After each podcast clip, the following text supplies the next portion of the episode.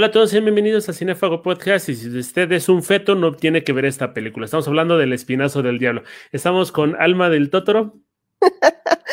Hola Momo, muchas gracias por escucharnos amigos. Estamos hablando hoy del espinazo del diablo. Pues yo creo que ya todos la han visto, ¿no? Momo Jacinto. Yo también creo que todos la han visto. Yo la acabo de ver hace rato, nunca la había checado en mi vida, pero sin dudas, podría decir que es mi película favorita de Guillermo del Toro. Vámonos desde lo, desde lo básico, tomando en cuenta que ya es una película que tiene muchísimos años. Este año cumple 20, cumple 20 años este año. Eh, Alma, eh, ha dicho Guillermo del Toro muchísimas veces que aquí los verdaderos monstruos son los humanos. Sí, efectivamente, pues creo que este es ejemplo claro de la cinematografía de un, de o sea, ya cuando estamos hablando de Guillermo del Toro, ya estamos hablando de un cine de autor, porque sí vemos, o sea, ya lo hemos dicho antes en otras, en otras pláticas, pero los, el cine de autor pues, se diferencia de otros porque los directores le ponen como ese, ese puntito a lo mejor que los caracteriza, ¿no? O sea, aquí hay muchos elementos que hablan ya de una película de Guillermo del Toro. Uno es los fantasmas, obviamente. Otro es este, esos monstruos, esa fantasía, pero esos monstruos que son más, más que los monstruos que, por ejemplo, en este caso los fantasmas, pues eh, estamos hablando de, de, la monstruosidad de los seres humanos, ¿no? También vemos a los personajes que son niños, que él, que él es muy recurrente con el tema de los niños. Y pues sí, o sea, vamos viendo varios elementos en, en la cinematografía de Guillermo del Toro, pues que, que, nos van acercando, ¿no? Como a esa perspectiva que él tiene bien loca de, pues de lo que es el mundo, de lo que es el cine también. Y creo que El Espinazo del Diablo es uno de los ejemplos muy claros este, de cuando ya estaba empezando a tomar forma su cine.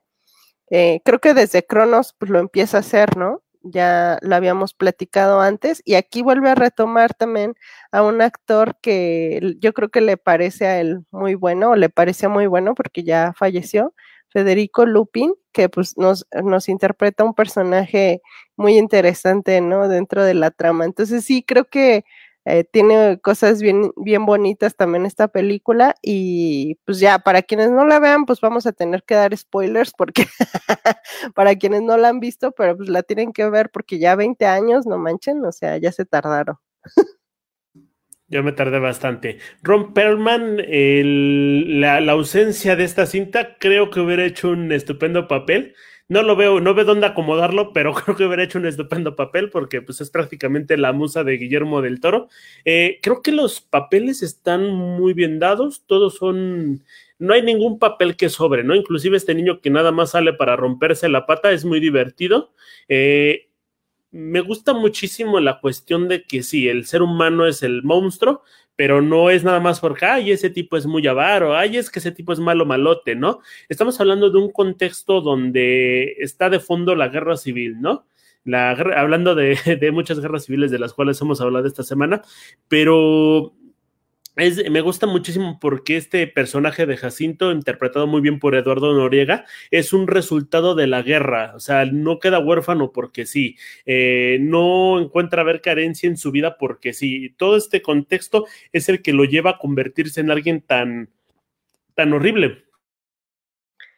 Sí, pues creo que nos va explicando que las circunstancias van moldeando a las personas también, ¿no?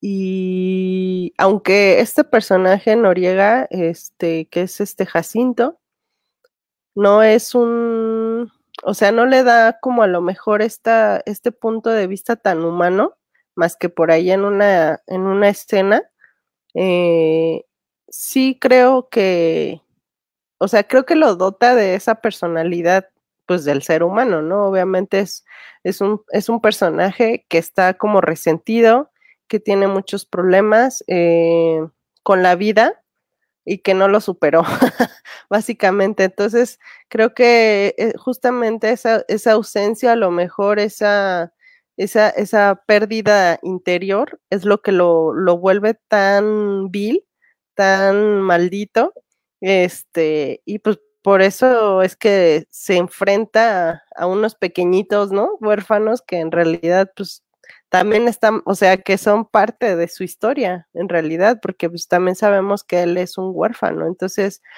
creo que él de alguna forma está tratando también de negar esa, esa realidad y bueno, al final sí lo vemos pues en ese personaje convertido en un desgraciado, ¿no?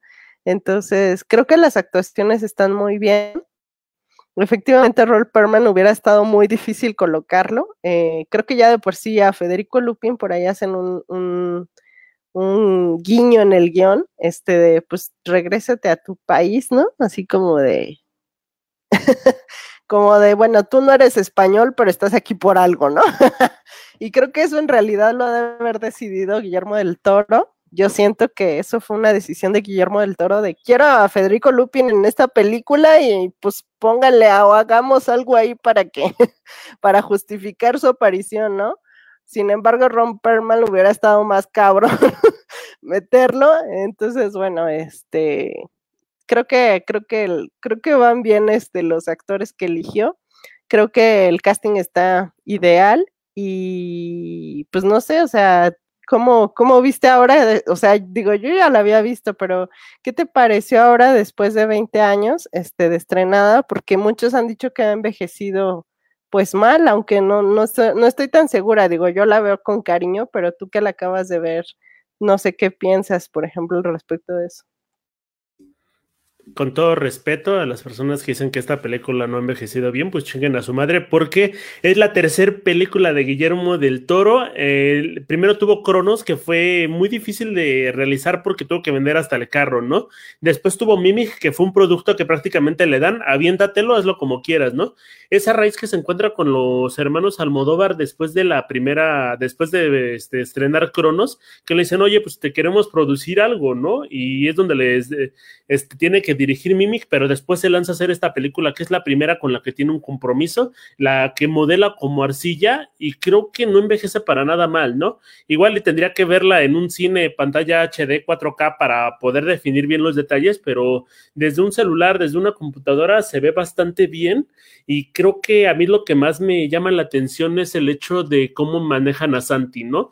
el aspecto de este niño que se parece a, la, a la niña del aro y la cuestión de las gotitas de sangre, yo nunca había visto que algún director se animara a realizar algún efecto en el ambiente para ilustrar un fantasma. Generalmente es el tipo maquillado o nada más nos muestran un pie, una parte muy, un close-up para darnos a indicar a este monstruo y no, desde el momento tenemos al, entre comillas, monstruo, el fantasma, eh, casi casi desde lo, no, no ni 20 minutos y ya lo viste al menos un par de veces.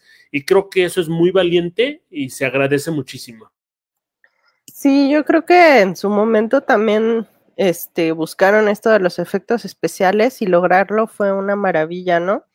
Eh, pues obviamente el personaje del fantasma es muy importante porque creo que le va dando como todo el hilo conductor a la historia de los niños, ¿no? Entonces, como todo esa, o sea, no solamente estamos viviendo en un periodo donde está la guerra civil española, que ya es el final, ¿no? 1939 me parece. Entonces, este, pues van, van sucediendo situaciones que realmente son muy duras, ¿no? En, en la cuestión contextual de los personajes, pero los niños también están viviendo como una realidad, además que nadie les cree, ¿no? O sea, es como de ver un fantasma y además está también por ahí presente la bomba que dice está, está viva, ¿no? Está viva la bomba, está activa todavía, aunque algunos aseguran que no. O sea, los profesores dicen que ya está desactivada, pero los niños saben que está viva la bomba, ¿no? Y que tiene además una relación con Santi, con el fantasma. Entonces, bueno, pues estamos como viendo todo este, esta constante de, no sé, como, como de ansiedad, de acción como sujeta, como este, comprimida en esa bomba, ¿no? que está a punto de estallar, ¿no? O sea, sabemos que algo va a estallar en algún momento, no sabemos si es la bomba, no sabemos si es Santi, no sabemos si es la guerra civil, no sabemos si es Jacinto, pero creo que, creo que en algún momento todo eso que está ahí contenido, pues va a salir, ¿no? Y, lo, estamos, lo estamos viviendo a través de los niños y de las, de las situaciones que ellos también están viviendo. O sea, el bullying interno, ¿no? O sea, como de, pues no te vamos a aceptar nomás porque eres niño, ¿no? O sea, eres un niño desconocido y te vamos a chingar hasta, hasta que merezcas estar aquí, ¿no? Que también es otra parte de, los personajes. O sea, creo que, creo que va contando muchas historias Guillermo del Toro y a pesar de estar contando tantas historias, este, no nos olvidamos de la principal, ¿no? La película empieza con justamente con el con la narración de Lupin del doctor Cázares que dice que es un fantasma, es un evento que está condenado a repetirse una y otra vez, ¿no? Y creo que es muy bonita la frase este, con la que inicia, porque creo que también le va dando sentido a toda la película. O sea, si ustedes ven la cinta y, al final ven al doctor Cázares que está viendo cómo se alejan los pequeños, es otra vez, ¿no? Entender que los fantasmas están ahí para quedarse, que están condenados a repetirse y a estar ahí hasta que, pues yo creo que hasta que se libere algo, ¿no? O sea, creo que eso es lo que nos da a entender. Entonces, bueno, pues al final pueden ser fantasmas buenos o fantasmas malos. En este caso, Guillermo del Toro opta por decirnos que no todos los fantasmas son malos, ¿no? Y aunque te puedan asustar, eh, aunque están condenados de alguna forma a estar presentes ahí, pues no necesariamente tienen a lo mejor un problema contigo, ¿no? Pero sí pueden ser perturbadores. Entonces, bueno, más allá de los fantasmas, como bien decía Momo Jacinto, este, creo que los verdaderos monstruos en, la trama y en la vida real son las personas, ¿no? O sea, a veces hay que preocuparnos más como por lo que está ocurriendo pues, en la vida, en la vida real, que en lo que está ocurriendo en, pues en, en, a lo mejor, no sé, podríamos decirlo en nuestra imaginación o en un mundo espiritual ajeno que, que desconocemos, ¿no? En un plano ahí, e, este, pues extraño, ¿no? Ahorita que mencionabas los del doctor Cázares al inicio de la película, me gusta pensar que él es el verdadero narrador. Si bien Carlitos es nuestro hilo, Carlitos y Santi son nuestros hilos conductores, creo que cuando empieza a decir es un fantasma, es esta persona que, bueno, es este hecho que tiene que condenado a repetirse y sigue apareciendo en el final, es como si estuviera contando su historia una y otra vez y el espectador se atraviesa en una de esas ocasiones para conocer toda esta lección de vida que te da el doctor Cázares. Ahora, lo de la bomba me gusta a mí pensar, o sea, me gusta mucho la interpretación que le das. Eh, yo me quedo, y creo que es correcta, pero yo así por mi corazón que me ruega que lo diga, eh, me gusta más pensar que es la guerra, ¿no? Esta guerra civil que nada más se menciona, de la cual solo vemos, solamente vemos una sola consecuencia o la, solamente la vemos una vez en pantalla, pero esta cuestión de que los grandes quieren decir que la guerra ya murió, o sea, ya acabamos, ya estamos el último, ya, fin, ¿no? Y los niños, no, pues es que está viva, o sea, nosotros no conocemos otra cosa más que la guerra. Y pues esta guerra va a continuar hasta conforme pasa el tiempo porque pues no tenemos otra forma de vivir. Eh, como hecho gracioso, Cinemark no quiso estrenar esta película, no sé por qué razón, y Cinemark desapareció. No se metan con Guillermo del Toro porque les puede pasar lo mismo. Alma, ¿qué te pareció la paleta de colores? Justamente este, eh, la paleta de colores me parece muy interesante porque utiliza además, no sé si, no sé si fue mi idea, pero siento que tiene mucho que ver con la película de La forma del agua.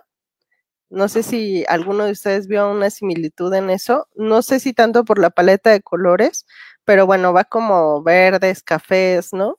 Eh, como tonos deslavados, como tonos de humedad, como tonos de el desierto también como, como de resequedad, ¿no?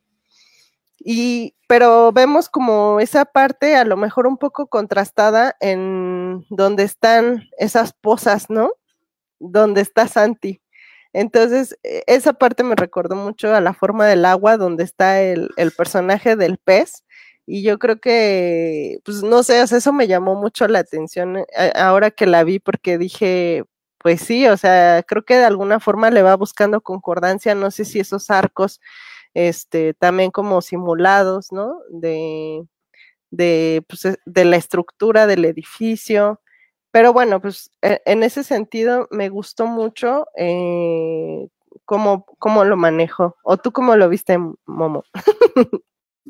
Yo la veo más como hermana de, este, de, Laberinto del Fauno, no por la paleta de colores, sino por la, bueno, sí, más que nada en las cuestiones donde está Ofelia, todas las partes azules son igualitas a las que tiene Santi, inclusive eh, el director ha mencionado que a ocasiones, perdón, que hay algunas tomas que son muy similares. De hecho, si ves la muerte de Sandy con la de Ofelia, se parecen muchísimo. Tuve que ver la película porque sí me clavé mucho con eso.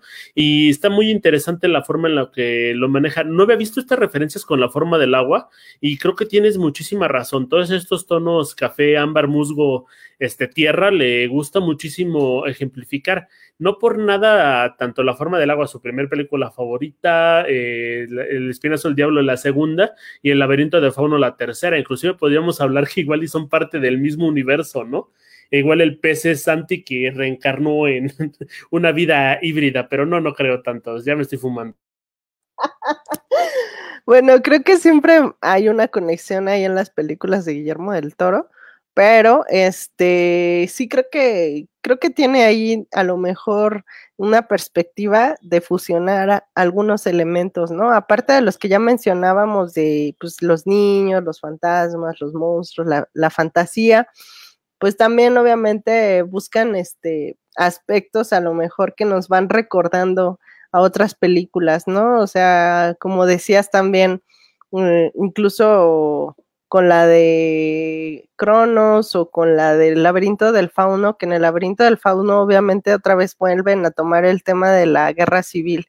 Y en alguna entrevista preguntaban a Guillermo del Toro, ¿por qué te interesa tanto este tema? Y él decía que pues conoció gente, ¿no? O sea, conoció adultos y conoció a niños que habían sido como españoles, exiliados, en fin tenían esa historia eh, cercana y pues él la, sabía a través de esas narraciones, pero también dice, pues lo, lo, sabemos a partir del mismo cine, ¿no? O sea, lo han hablado directores, guionistas, yo creo que se refería mucho justamente a esa época de la guerra civil en la que se vinieron exiliados. Por ejemplo, teníamos a Luis Buñuel, ¿no? De quien ya hemos hablado teníamos a, ay, ahorita se me van los nombres, pero bueno, hay, hay, muchos personajes que hicieron películas acá en México y pues que fueron guionistas, que fueron editores, que fueron directores, que fueron productores también. Entonces, este, pues hay, hay muchos ejemplos de todos esos exiliados españoles que al final también trajeron a México, pues parte de la cultura audiovisual, ¿no? O sea, hablando del cine.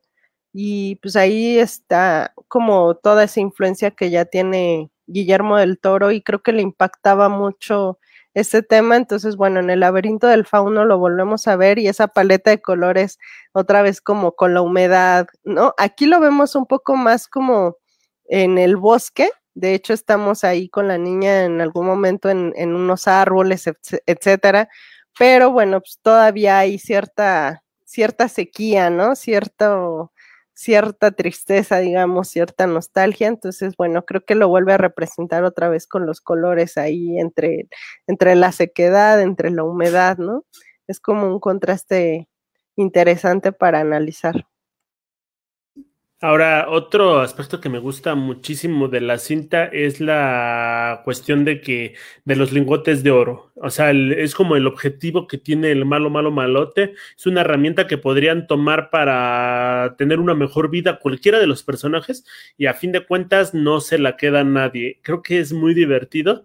Eh, también en el hecho de que mencionabas que por qué le interesa tanto la guerra civil española, también tiene que ver con el hecho de que él ha querido tratar temas mexicanos en una ocasión narró que quería hablar de las leyendas mexicanas, así como lo está haciendo Anima Studio, hablar de cuestiones que tuvieran que ver con el país, pero que siempre tuvo las puertas cerradas, ¿no? Creo que este primer acercamiento con los Almodóvar, pues eh, dio justo en el clavo para hablar de la guerra civil española y empezarse a interesar, saber que era capaz de plasmar esos temas y llevarlos muchísimo más allá, ¿no? Creo que le gusta mucho este ambiente de conflicto, porque igual también en la forma del agua estamos hablando de la, de la crisis de los misiles Sí, sí, bueno, tiene mucho sentido también el que pues obviamente haya querido hacer un tema de español, ¿no? Con españoles, porque le iban a producir unos españoles. Entonces, bueno, pues con Almodóvar también sabemos que ya es garantía que se va a ver la película si tiene su sello. Entonces, bueno, aunque El Orfanato, por ejemplo, no fue dirigida por Guillermo del Toro, fue producida por él, ¿no? Y también cuando veíamos el nombre de Guillermo del Toro como productor, decíamos hay que verla porque pues está buena, ¿no? Y también ahí habla un poco de los niños otra vez, este, en un periodo también mm, pues no, no tan expuesto en la guerra civil, pero sí tiene un poquito que ver, en fin, creo que, o sea, creo que vienen a ser temas interesantes, este, que van a abordar y, o bueno, que Guillermo del Toro va a abordar, y creo que sí nos debe a los mexicanos una historia más de leyenda. Eh, quizá en el principio de su carrera, pues no tenía los medios, pero probablemente ahora ya los, los tiene, ¿no? Eh, creo que sería interesante ver cómo lo podría desarrollar. No sé, a lo mejor él qué, piensa, pero siempre tiene, él lo ha dicho, como ese interés de incluir a los, a los mexicanos, ¿no? Este, de una forma económica, financiera en sus producciones, porque de esa forma también es, o sea, se considera una película México-americana, ¿no? Entonces, o americana mexicana. Entonces, bueno, pues ahí está como también el interés de Guillermo del Toro, pues de no olvidar al país donde nació. Eh, pero al final sabemos también la historia que tiene este cineasta y por qué vive fuera de México.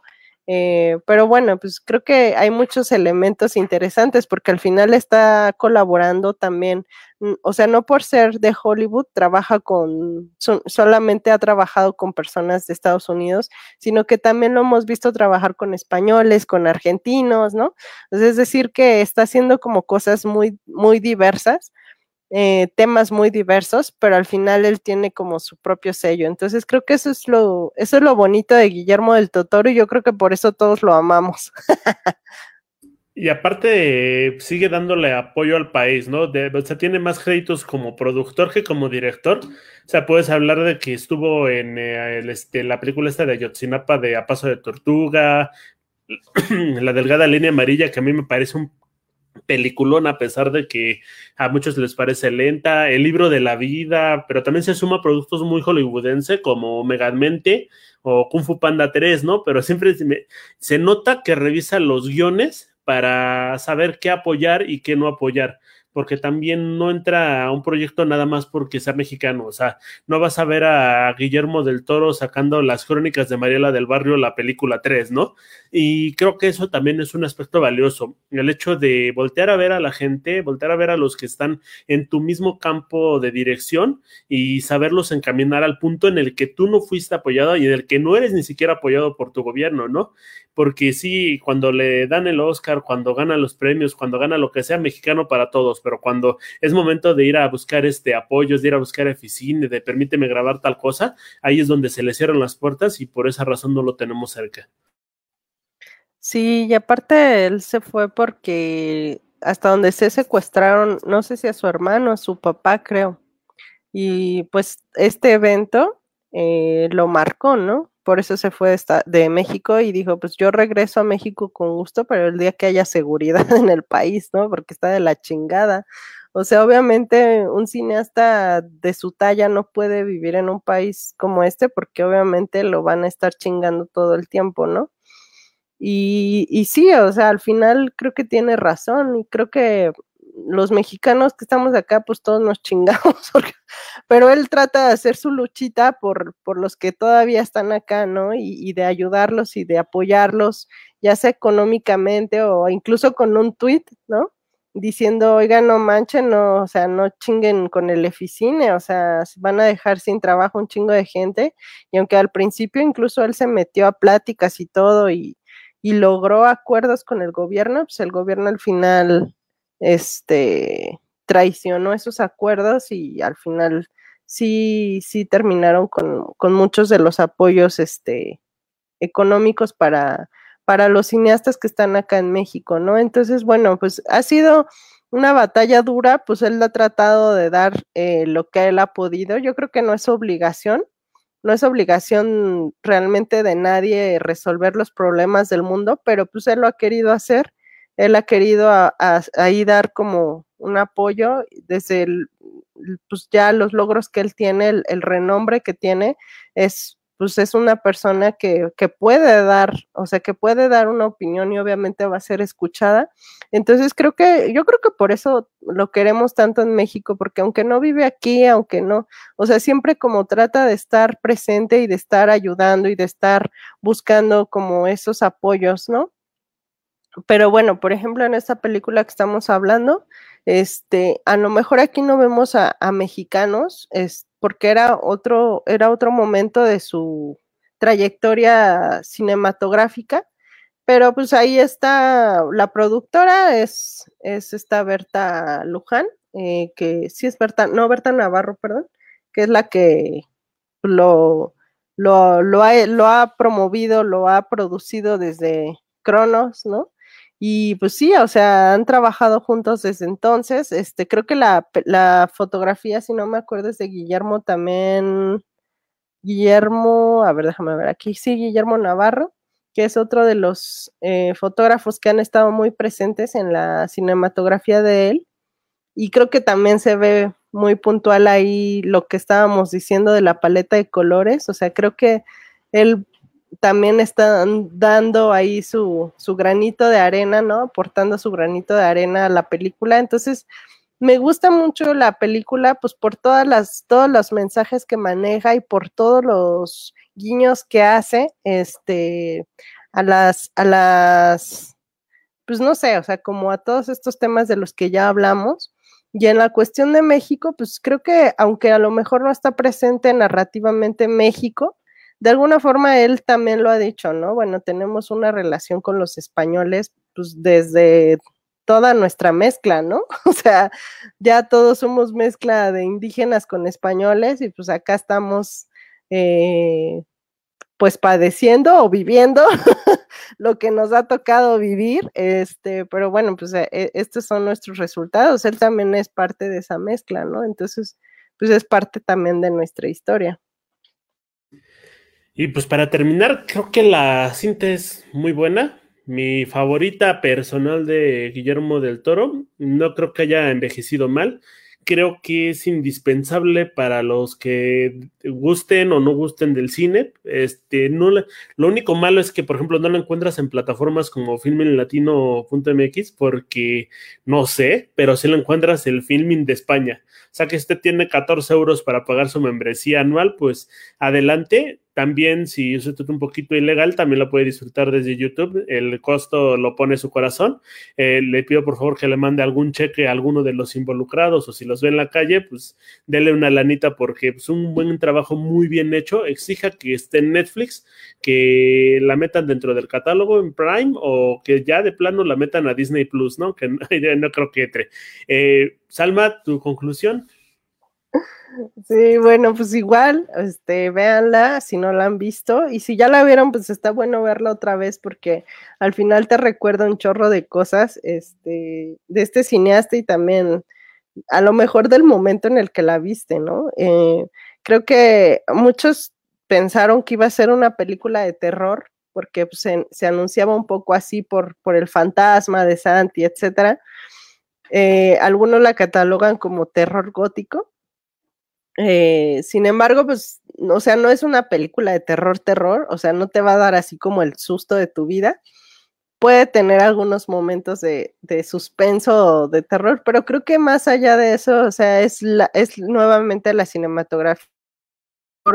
Es una narrativa de ficción, es una narrativa de fantasía, de, de hablar también de la historia, de hablar de los niños, entonces, y de esos monstruos que ya comentábamos mucho que son más los humanos, ¿no? Y creo que, creo que eso habla también del, pensamiento que tiene Guillermo del Toro sobre, sobre los seres humanos, este, y los niños son un ejemplo de la inocencia que todavía no llega a ese nivel, ¿no? Que no se ha consolidado y que tiene a lo mejor la oportunidad de volverse este, alguien diferente, ¿no? De ser alguien distinto, de no llegar a involucrarse, pues, en todos esos rollos. Y creo que, bueno, pues aquí estamos viendo un ejemplo muy bonito de, de la cinematografía de, de, este director. Y sí, a mí también me gusta mucho, me sorprende mucho que digas que es tu primer película favorita. Creo que yo sí seguiría poniendo El laberinto del fauno como la primera, pero me gusta mucho El espinazo del diablo, creo que es una gran cinta y sí creo que sí se debe de ver, este, pues ahora sí que si se puede pagar por ella, mejor. Este, si no pueden, pues ya dénsela en, en YouTube de mínimo, eh, pues ahí tenemos este, la, la, oportunidad también de verla. Y pues sí, hay, hay que seguir apoyando también al cine mexicano, ¿no? O sea, cine México-americano o México-español, o bueno, pero pues hay que, hay que apoyarlo también. Y si ve a Guillermo del Toro, mándale nuestros saludos y dígale que lo estamos esperando, que le hemos mandado mensajes, pero no nos responde. Cuídense mucho, banda.